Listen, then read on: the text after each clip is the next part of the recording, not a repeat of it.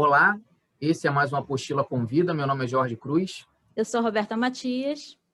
E na nossa cobertura da 24ª Mostra de Cinema de Tiradentes, a gente tem a honra de receber uma das representantes da Mostra Aurora, que é a Ana Johan.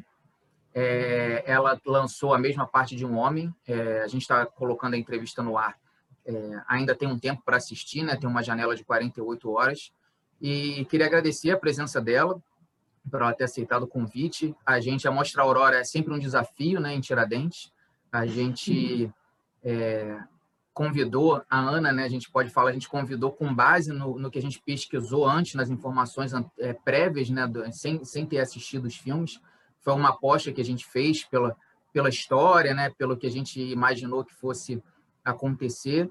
E foi uma aposta muito acertada. A, a, eu e o Roberto, a gente estava conversando isso antes da entrevista, porque é, a gente imaginou que, que seria um filme que ia provocar várias questões e realmente é, ele provoca. Então, foi uma aposta da apostila de cinema que a gente ficou muito feliz, então a gente está muito feliz em ter você aqui.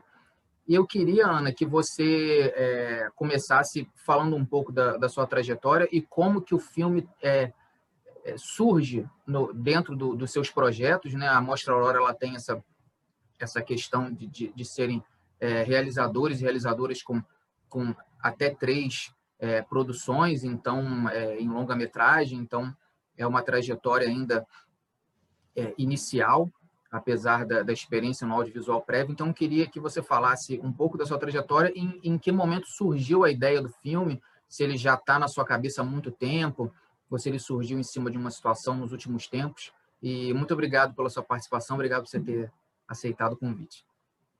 Eu que agradeço, Jorge e Roberta, e, e também estou feliz por ser entrevistada também por uma mulher, é, né? Porque esse filme fala de questões, é, né, de papéis, de masculinos e femininos, assim, e até agora eu não li nenhuma crítica de uma mulher, e eu acho que também porque a gente tem poucas mulheres na crítica, né? Então, estou feliz e Sobre a minha trajetória, eu, assim, eu acho que eu me encontro muito na escrita, minha paixão sempre foi a escrita, desde a adolescência, né? Eu vivi na Vila Rural até os 15 anos, então é bem atípica a minha história, porque a primeira vez que eu vi um filme no cinema foi Guerra dos Canudos é, aos 17 anos. E eu comecei a fazer cinema já aos 27, assim, então foi mais tarde, né? E aí, lá na Vila Rural, é, eu tinha muito pouco acesso às coisas, ainda mais anos 90, né? Era uma TV pequena para sete pessoas, e eu, eu tinha muito acesso aos livros. Então, através dos livros, eu me encantava, assim, descobrir esses universos. É, comecei a escrever, assim, no ensino médio, era muito incentivada por uma professora de literatura, a Ivana Jacobil, e nessa escolha por uma graduação, eu fiquei muito entre jornalismo e arquitetura. E aí eu escolhi jornalismo porque eu gostava de escrever, depois eu fui perceber que não era bem aquele tipo de texto, né? E aí estava buscando uma experiência fora do país, porque eu queria ter uma experiência fora do país, estudar roteiro cinematográfico. E eu brinco que como todo bom personagem, ele não ganha o que ele deseja inicialmente, né? Então eu ganhei uma bolsa para estudar documentários e não roteiro. Mas eu fui, voltei e realmente comecei a fazer documentários, porque eu acho que também era mais é, fácil, né, fazer documentários, baixo orçamento, enquanto mulher também, né, é, e aí eu tenho toda uma trajetória de documentários, tanto que eu tenho já dois longas documentários, eu estou feliz de estrear esse filme na Aurora, porque possivelmente, então, é a única vez que eu esteja na, na Mostra Aurora, porque esse é meu terceiro longa, né, e aí eu fui fazendo esses projetos de docs, também sempre muito pensando como que eu conto essa história, né? É... E eu sempre fui apaixonada pela escrita de ficção, muito mais do que pela escrita do doc. E, e, mas acabou que isso foi surgindo mais tardiamente, e em 2007 já comecei a escrever esse roteiro. Mas era uma outra... Era um pouquinho diferente. Era uma mulher com amnésia. E, e, é interessante né, pensar hoje a trajetória do projeto, porque eu acho que né, escrita para mim é entre intuição e razão, então a gente despeja muita coisa intuitiva e do inconsciente, e talvez aquela mulher para mim era como eu me sentia. Né? As pessoas nomeando o que eu tinha que sentir, o que eu era para ser, e, mas só com o tempo eu subverti para um homem, até porque senão não teria subversão nenhuma, eu só representaria a realidade, né? E, e aí esse projeto mesmo né, virou outra coisa em 2012, no núcleo de dramaturgia SESI Paraná, aqui, que, em Curitiba, teve alguns anos esse desenvolvimento de, de roteiro, é, e aí ele seguiu para alguns labs, depois a Alana Rodrigues, outra roteirista, se somou ao projeto, né? E ele também ele tem essa questão muito forte é, do meu universo, né? Porque eu vivi muitos anos nesse lugar. É, meus pais, inclusive, hoje eles moram numa cidade próxima dessa vila rural, mas é uma cidade tipo de 8 mil habitantes, né? E, e nessa cidade eu morei só dois anos. Então, depois, já com, é, com 17 anos, eu vim para Curitiba. E hoje estou mais aqui já do que lá. Esse sábado, inclusive, eu faço aniversário, dia 30 de janeiro. E, e aí é, é, muito sobre essa impressão do campo, dessas mulheres, é, desses papéis, é, dessa construção dessa tensão, né, dessa violência é, que é sutil, né? Ao mesmo tempo, eu morava nessa vila rural, meu pai muitas vezes não dormia em casa, era uma casa de madeira e a gente tinha um único cômodo de alvenaria, minha mãe com a espingarda levava a gente para dormir nesse lugar e à noite, quando eu escutava algum cachorro, era para mim um filme de terror, né? Porque é, eu, eu cresci com essa sensação que, que algo sempre invadia essa casa, então, essa sensação eu acho que está ali no filme. Ana, é, primeiro, meus parabéns pelo filme e pelo seu aniversário. Né? É, você tocou em alguns pontos. É, bom, antes de falar sobre o filme, eu vou falar rapidamente sobre esses pontos, porque eu acho muito importante. É, Para mim também é muito bom que a gente esteja cada vez mais ocupando esses espaços, né? tanto enquanto diretoras, roteiristas, é, diretoras de arte, fotografia, é, mas eu sempre penso muito na crítica e na curadoria, né? porque são espaços essenciais e são poucas mulheres que ocupam esses espaços. Né? É, a crítica da apostila foi feita pelo Jorge, mas eu, porque a gente tinha que dividir, né? A gente tem uma quantidade absurda de filmes, mas eu gostei tanto do seu filme que eu vou escrever uma outra crítica, porque eu acho ah, obrigada. Que, que ele vai ter um, um outro olhar, é, justamente por isso que, que você está falando, né? É, tem uma coisa que você iniciou, né? É, e a gente estava conversando antes também, que é esse terror.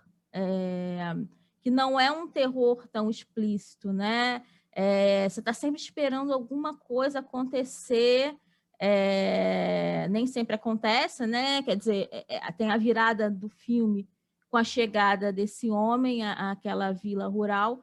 Eu achei um filme muito diferente é, dos filmes que a gente vê é, geralmente nesses espaços rurais, né, brasileiros, né, do cinema, falando do cinema nacional.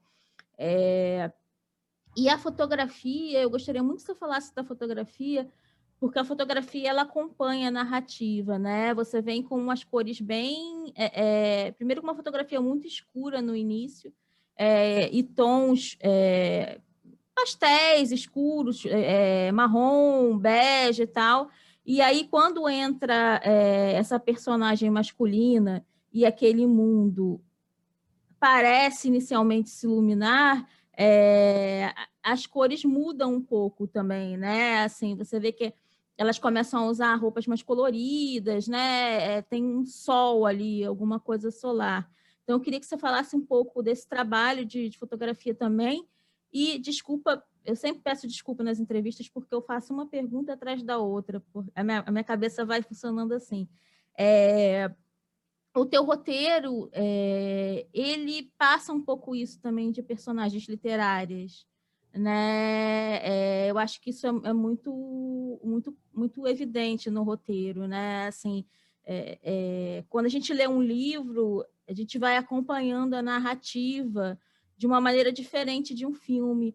O teu filme é quase é, né, é quase como se a gente quisesse saber ali, tipo, virar, virar a página para ver o que, que, vai acontecer, né? E, e, as personagens são muito bem construídas, por mais que algumas coisas não sejam ditas, né? É, sobre o passado e, e o futuro. É, e, bom, essas são as duas perguntas iniciais. É, são muitas aí, você me fala se eu esqueci, né, alguma coisa. Interessante falar do livro, né, porque eu, como eu falei, eu sou muito ligada à escrita e à literatura também, e eu sempre quis escrever livros e só no ano passado, que durante a pandemia eu me dei essa, essa chance de escrever um romance e agora estou reescrevendo. E, e para mim a, o roteiro é dramaturgia, né? É como eu enxergo, mas claro que ele precisa estar tá materializado depois e ele precisa ganhar vida, né? E, e eu, enquanto diretora, penso que eu sou uma, uma guia, assim, né, para essas pessoas, para dizer muitas vezes o que não é, mas de deixar muita também liberdade para essas pessoas criarem. Eu adoro trabalhar com gente criativa e crítica, né? É muito ruim quando as pessoas só concordam com você, né? É, é bom essas provocações, esses desafios. Então, é, foi um trabalho encantador, assim, de dos atores chegarem é, com possibilidades da direção de arte, do, do figurino, né? Eu tinha algumas referências que eu fui passando, né, eh, para essas mulheres, para esses homens. É, eu fiz um levantamento é, há uns três anos. Eu comecei a fazer um levantamento de cinematografia de mulheres, porque as minhas referências eram masculinas também. Né? E eu dava aula e as minhas referências também eram masculinas. E hoje eu acho que a gente precisa repensar isso. Não que a gente precisa aniquilar essas referências, a gente só precisa ter mais equidade, né? Então, nesse levantamento eu me deparei com o cinema da André Arnaud, eh, da britânica, né, que é um dos filmes que eu mais gosto é Tank Fish, é, e ela trabalha, assim, é diferente, é o subúrbio de Londres, mas ela trabalha muito uma questão da mulher, da natureza, dessa violência. E o filme dela é muito mais decupado que o meu, assim, ela dá muito pela sensação. Então foi uma referência que eu muito me encantei e tentei dialogar, mas de uma forma muito diferente. É, até porque, como eu falei, os filmes dela são muito decupados, assim, você pega uma cena, tem muitos planos né? E o meu tem uma outra coisa ali. E tem essa câmera também que eu acho que ela é documental, assim, né? Que é essa câmera que, que tá ali, mergulhada naquele espaço. Eu acho que isso vem é, da minha experiência com o próprio documentário, né? E também eu não queria uma coisa muito estetizante é, do campo, daquela coisa que a gente está muito acostumado a ver, daqueles planos de paisagens que que são bonitos e que não que eu não vou fazer em algum momento, talvez, né? Mas eu acho que para esse filme, justamente, eu queria tirar esse campo desse lugar é, idílico, uh, porque eu mesmo, por exemplo, eu vim no campo, do campo, então as pessoas vêm me falar, nossa, as pessoas lá são maravilhosas, né? E as paisagens e não sei o quê. E o campo ele é muito violento, como todos os lugares, como todas as estruturas, né? Porque não é porque é campo que as pessoas são boazinhas, ou porque eu acho que é até pior em certas questões, porque, por exemplo, né, eu queria falar dessas mulheres no campo, porque a gente na cidade a gente tem delegacia, a gente tem nossas amigas. Elas geralmente ela tem o padre da igreja. Elas não têm com quem conversar, não, não tem, né? Então elas ficam muito fechadas. Essa discussão que está acontecendo agora, né, de todo mundo se repensar quanto homem, quanto mulher, quer dizer, todo mundo não, uma pequena parcela, mas eu duvido que no campo isso esteja sendo pensado. Né? Essas mulheres, inclusive, eu estou trabalhando um segundo longa que já está escrito, que é nesse universo, assim, porque para mim é, é uma trilogia. Eu, eu, quero falar muito desse inventário familiar.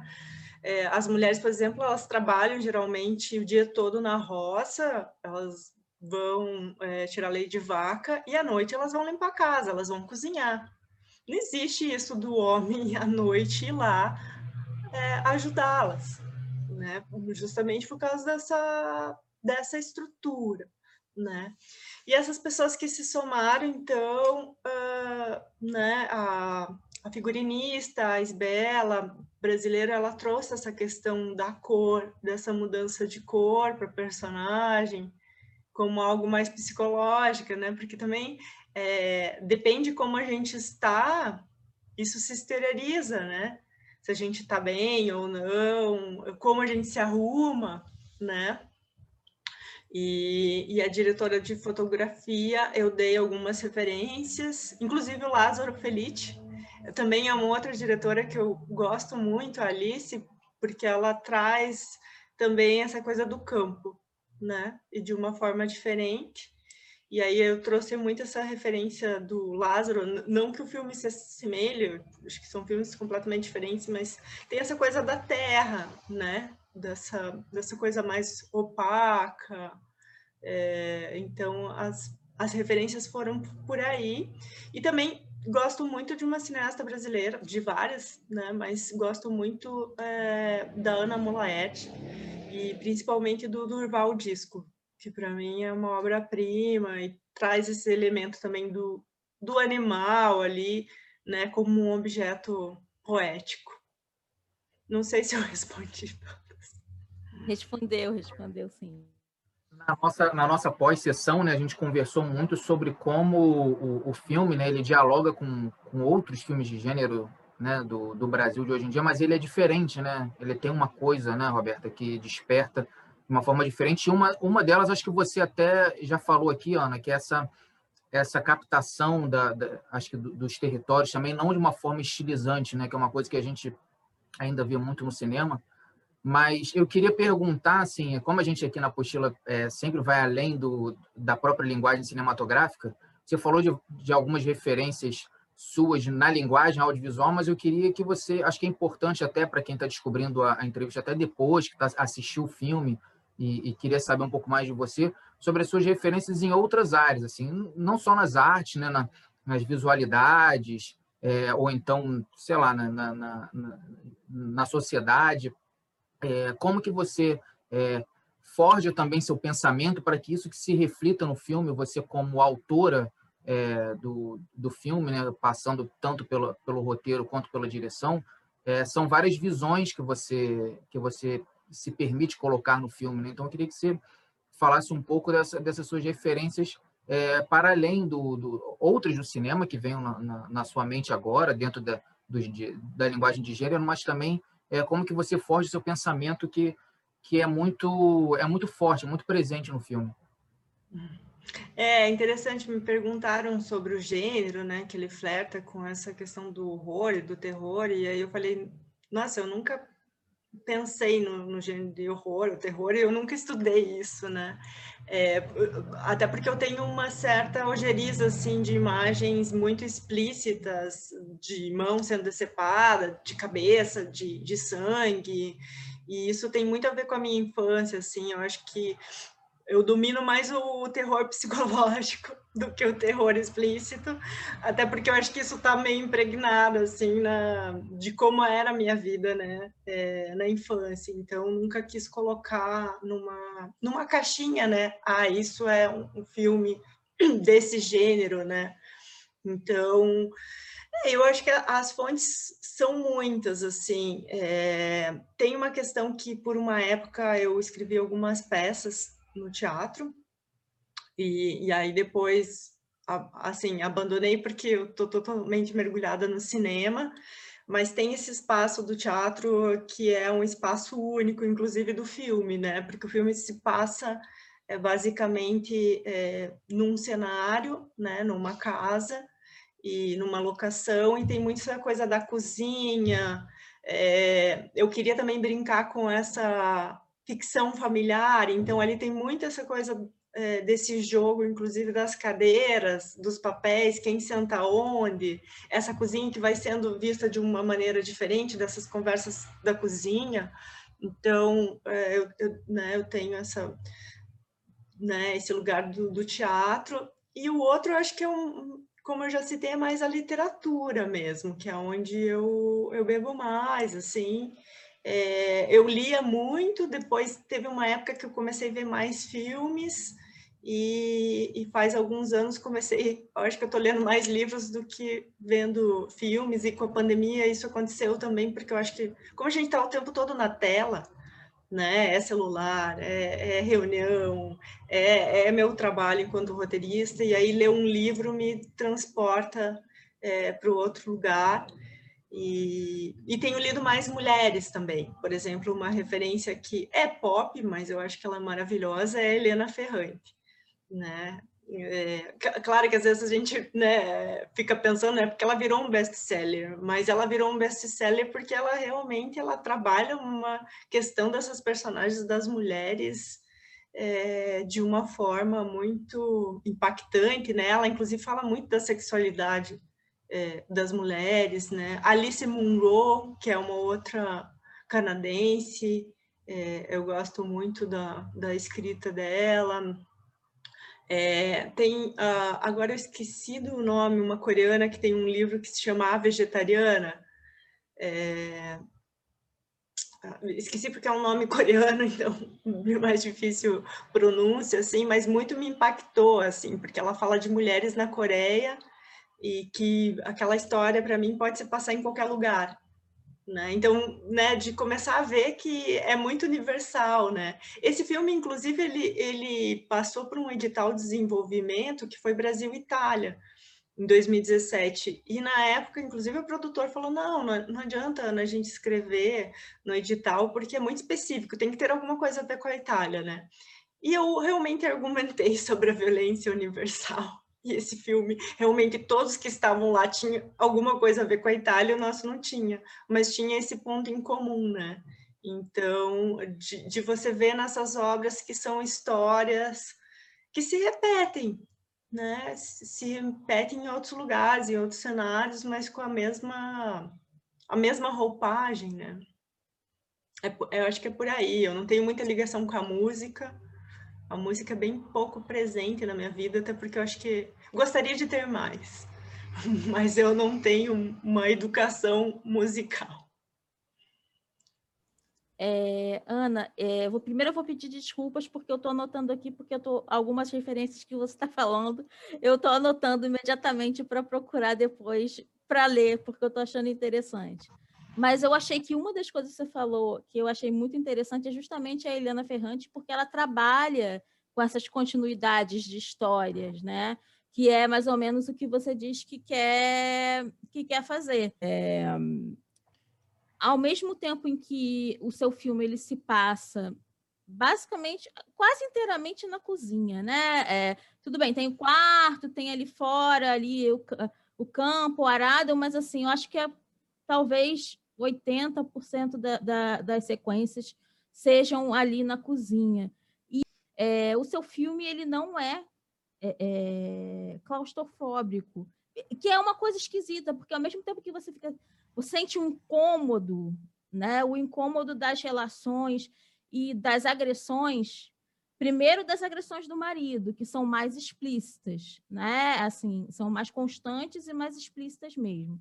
É, e depois das outras pequenas agressões que vão surgindo aos poucos, né? Não quero também revelar o filme para quem vai ver antes é, de, de vai ver a entrevista antes de ver o filme.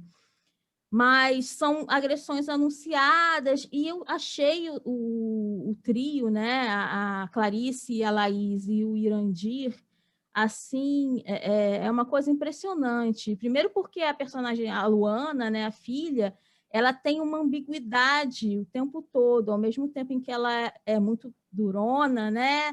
Você vê que aquilo ali é uma capa, né? Tanto que encostam nela, ela, né, ela, ela foge. É assim, ela, ela não é capaz de, de, de lidar com uma nem com afetividade, talvez, né? Pelas durezas que, que ela viu o pai fazer com a mãe e tudo mais. É, e a mãe ela anda encurvada o tempo inteiro, né? Depois ela vai mudando a postura durante o filme, Mas, assim, eu acho que esse, essa, esse trio aí, é, ele conseguiu é, personificar mesmo alguns sentimentos, e é muito difícil, né? Você é, não estar é, naquela situação e, e, fazer com que o seu corpo diga. Então, eu queria que você falasse um pouco sobre também como é que foi a preparação dos atores, principalmente é, da, da atriz que faz a Luana, que é, é muito jovem, mas é, que me... E, e, é o primeiro papel dela, ela é estreante.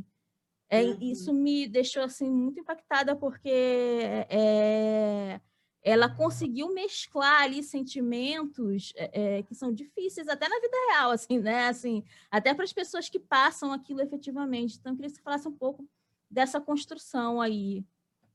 Sim, a gente conversou até no debate bastante sobre isso, assim, foi bastante levantada essa questão dos atores e, sobretudo, é um, é um filme de atores, né?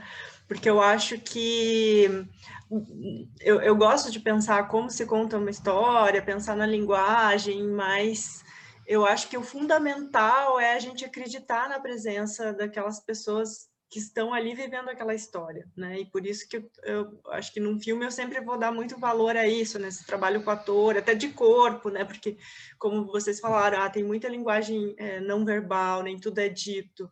Então, isso tem que ter, ser dito pelo corpo, né? Pelo olhar, é, e aí o que a gente fez, eu conversando com o Antônio Júnior, né, que é um produtor mais experiente, tinha passado por outros longas, ele é, sugeriu a Clarissa Kist, porque ela trabalhou no Ferrugem, né? Ela fez um pequeno papel no Ferrugem. E interessante que quando eu vi, foi assim, tipo, intuição à primeira vista. Eu falei, ela é Renata eu achei que ela tinha um, uma, uma coisa interessante. E era difícil escolher essa mulher, né? Porque uma mulher do campo era meio complexo, assim. Aí o Irã surgiu, entre outros nomes, e a é, Laís, a gente realmente foi o processo mais longo de testes mesmos, né? Porque não existe uma, geralmente, uma criança atriz, uma adolescente atriz né? Não tem essa formação ainda, então eu sabia que eu ia ter que lidar com uma não atriz. Embora a Thaís, ela fez teatro, mas isso inclusive me preocupava, né? Porque às vezes é melhor você pegar alguém que não fez nada do que já ter impresso no corpo uh, o teatro, né? O teatro você fica muito caricato, é muito forte, e no cinema você precisa desse minimalismo né? E aí, depois de um longo processo, a gente ficou três meses, eu e a Jacéria Rocha, que fez o cast. A gente primeiro pediu um vídeo para as meninas é, é, se apresentando, porque daí nesse vídeo eu já conseguia sentir se tinha alguma relação com o mato, que tipo de voz que tinha, que corpo que tinha, que se isso ia dar um match naquele lugar ou não, né? Essa era uma um primeira etapa, e depois os testes a gente foi meio que eliminando e fazendo testes presenciais. E a Laís, assim, já nos testes, ela se mostrou muito capaz. Tinha outras meninas também. É, mas claro que eu tinha também uma preocupação se ela é assim num primeiro era um era um filme muito grande para um primeiro filme né porque diferente você começar com um curta com um trabalho tipo ela estreou numa coisa muito grande né? Então, eu tinha, claro, essa preocupação se ela iria é, dar conta disso, não pela capacidade, mas porque é difícil mesmo, né? É, são muitos dias de filmagem, se colocar naquele papel. E ela me surpreendeu e surpreendeu a todos, assim como ela foi de uma forma tão inteligente, ela conseguiu entender é, a personagem. E ela é uma grande atriz, porque se você vê a, a Laís, Cristina, no Instagram dela, ela não tem nada a ver com a Luana. A voz é outra, o corpo é outro. Então, espero que ela, inclusive, consiga outros trabalhos, né? E a gente fez também uma preparação com o René Guerra, a Jaciara Rocha também foi assistente, e a gente ficou três semanas nessa preparação. O René ficou uns dias lá no set para fazer essa transição. É, é meu primeiro longo, então também são desafios grandes, né? Eu também não sabia é, como eu iria lidar com algumas coisas. A gente sempre tem, embora eu tivesse um orçamento assim bom para esse filme, a gente sempre tem pouco tempo, né? E é muito, eu falo que essa experiência é muito cenário de guerra, né? tipo é muito pouco tempo é, tem várias interferências, às vezes, de equipamento, climática. A pessoa que está num tom, uma cena, não está no outro. Tanto que eu falei que o sonho do diretor é gravar um filme na sequência, né? Porque aí você consegue é, ficar naquele mood. Mas a gente conseguiu, pelo menos, que eu passei para as assistentes, a gente conseguiu, pelo menos, fazer por fases. Como se fosse, mesmo que não foi na ordem, a gente estava tentando fazer cenas por blocos que os atores estavam na mesma sensação, né? Porque como é um mergulho muito grande no sentimento, e aí é impressionante também como cada ator lida de uma forma diferente, né? A Clarissa, por exemplo, ela entra e sai do papel como aqui, estou conversando com vocês, de repente ela era Clarissa, ela era Renata. E para mim isso era impressionante. Já o Irã não. O Irã ele tem todo um mergulho, ia para o set com fone, ele ficava num estado que às vezes é, tem uma cena do banheiro do vômito que eu vi ele muito perturbado assim. E aí eu até lembrei de uma é, de uma cena que o Carinha Inus conta no filme o Praia do Futuro, que ele teve que gravar uma cena muito difícil de afogamento, né? E o cara do corpo do bombeiro falou: cuidado com o que você escreve, porque escrever é fácil, lidar com aquilo numa cena, né, como o Carinha nos falou, e aí eu vi, assim, o, o Irã muito transtornado, assim, e aí eu falei, putz, agora eu tenho que lidar com isso, lidar com o que eu crio, né. É, então, tem uma coisa no, no filme, além dessa ambiguidade da Luana, né, é, que pode ser explicada por essa situação de violência ali constante, né? Pela maneira como ela é tratada pelo pai e a mãe também não sabe muito bem como sair disso, como você disse, é, é, as mulheres muito pouco comparadas, né? Tem até uma cena em que a, a filha tenta dar esse amparo para a mãe, né? É, mas eu acho que é, aí quando ela vê esse homem misterioso chegar, é, o, eu acho que o espectador, a sensação é, no início a, a, Luana fica muito tensa né, com aquilo, e, mas o espectador fica mais tenso do, do que a própria personagem, né? Porque é quase como se ela estivesse ansiando para que algo de bom acontecesse na vida dela e enxerga aquilo no homem. É, sem contar o final é, exatamente, vou tentar, é, ela percebe que ela não precisa né, dessa chegada, que talvez as duas consigam construir algo novo a partir de uma, uma aproximação. Então, eu queria que você falasse mais também sobre é, a, gente tem, a gente tem falado muito, né, nos últimos anos no Brasil, eu acho que há, alguns anos, algumas décadas em outros país, países, mas eu acho que no Brasil isso chegou mais forte na última década, feminismo, mulherismo, é, essas variantes todas é, de união, uniões possíveis, né, e reuniões possíveis entre mulheres, é, mas é tudo muito complicado, porque, como você disse, em alguns espaços, é, o amparo é, é, é mínimo, né?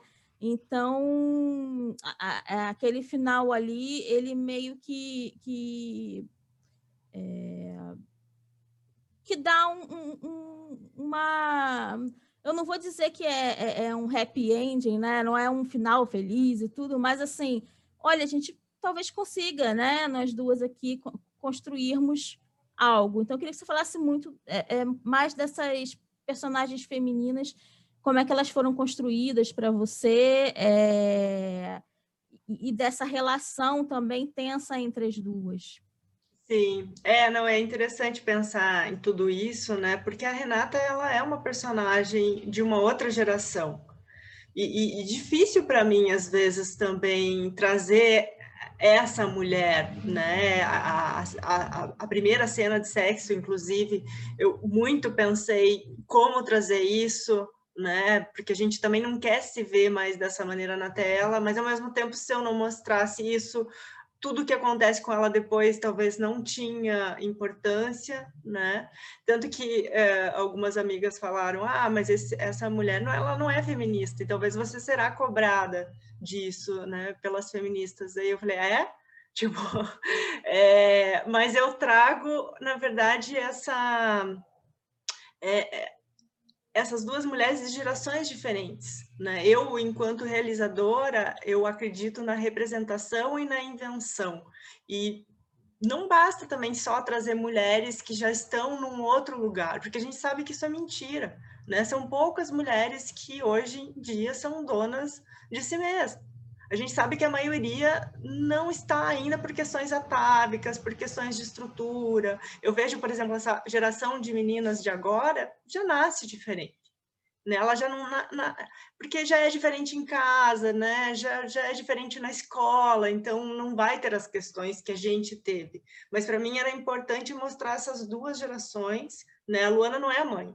A mãe é medrosa, a mãe acha que precisa de um homem para dar segurança né? Tanto que tem aquela frase do filme que a mãe fala: ah, você precisa aprender a lavar roupa para ter um bom marido.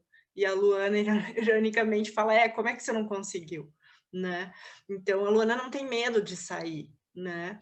E para mim, eu escolhi realmente um arco de, de comédia, que até tem uma autora americana, a Jill Chamberlain, que ela fala que a maioria dos filmes ou são arcos de comédia ou são arcos de tragédia, né? Pensando que ou você melhora uma característica do personagem ou você piora.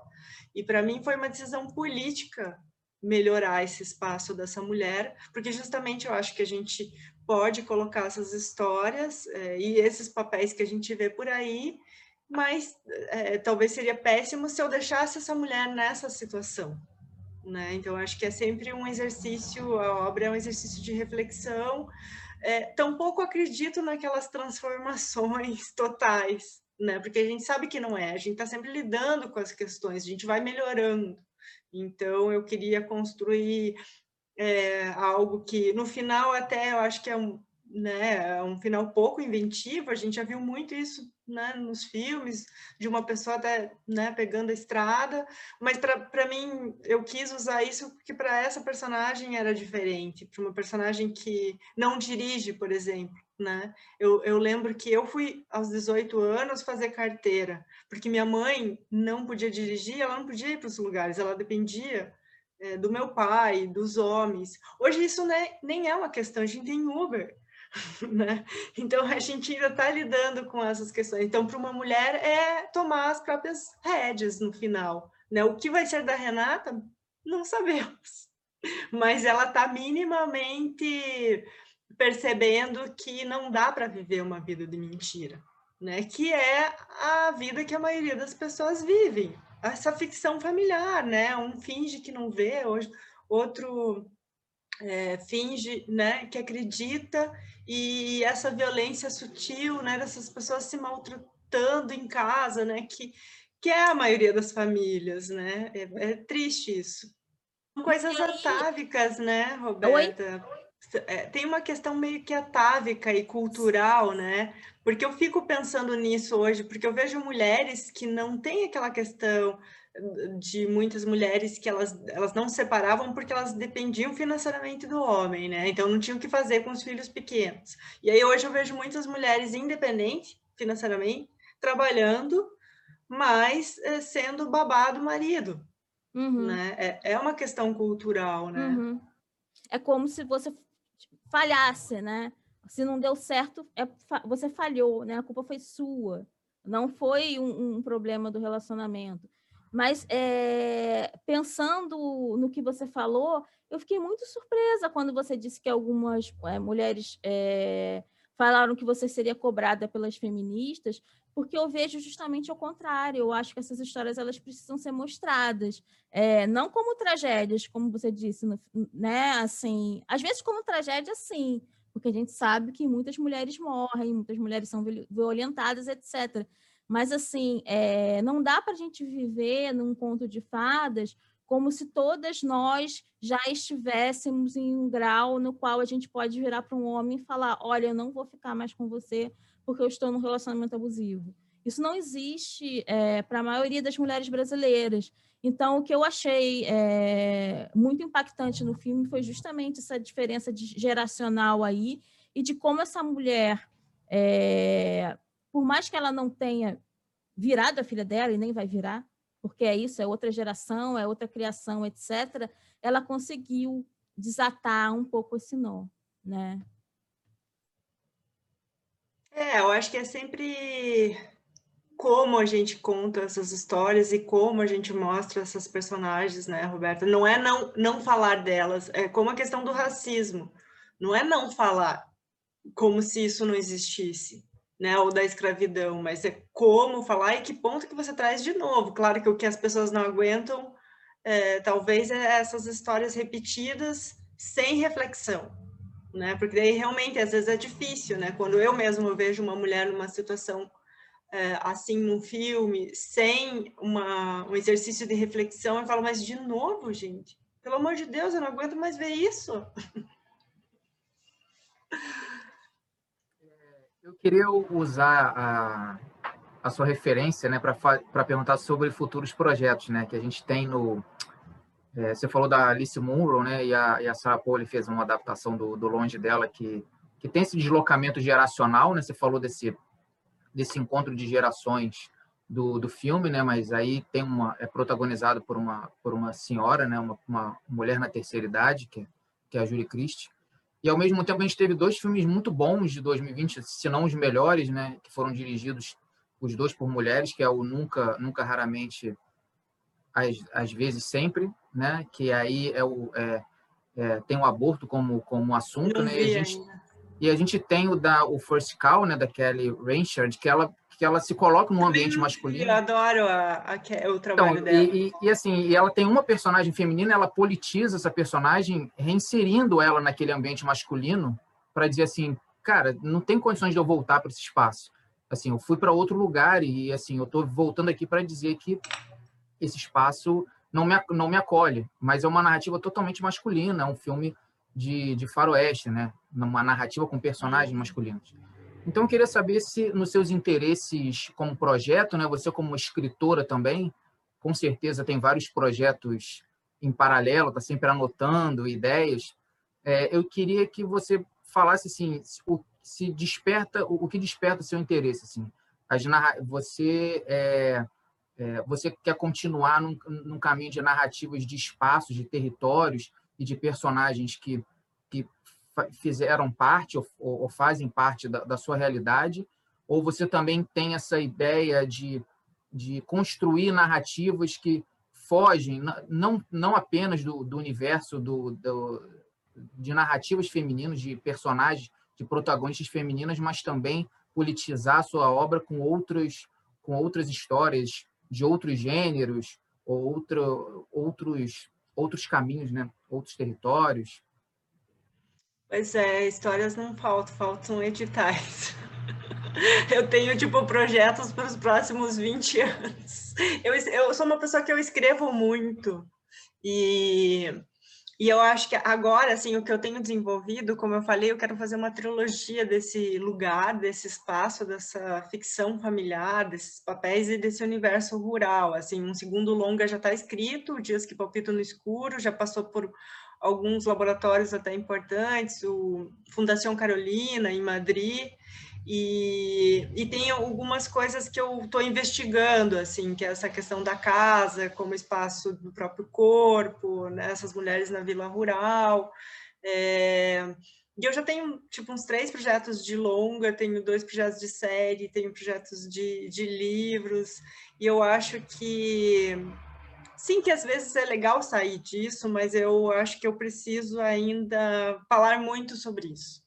Né? Eu acho que eu tenho muita coisa que eu tenho que dizer sobre isso, sobre esse espaço, sobre esse inventário familiar. E também uma coisa que me interessa muito é, é a narrativa, assim, e não só a narrativa essa que a gente estuda para construir cenas né, melhores nos filmes, mas as narrativas que são contadas para nós, né? Esses papéis que são delineados, né? É, porque, né, inclusive, dentro da história da narrativa, tem uma, uma pesquisadora que ela fala, não, todas as histórias, elas é, já contaram todas as histórias e existem tantas situações dramáticas no mundo, elas só são reinventadas, né?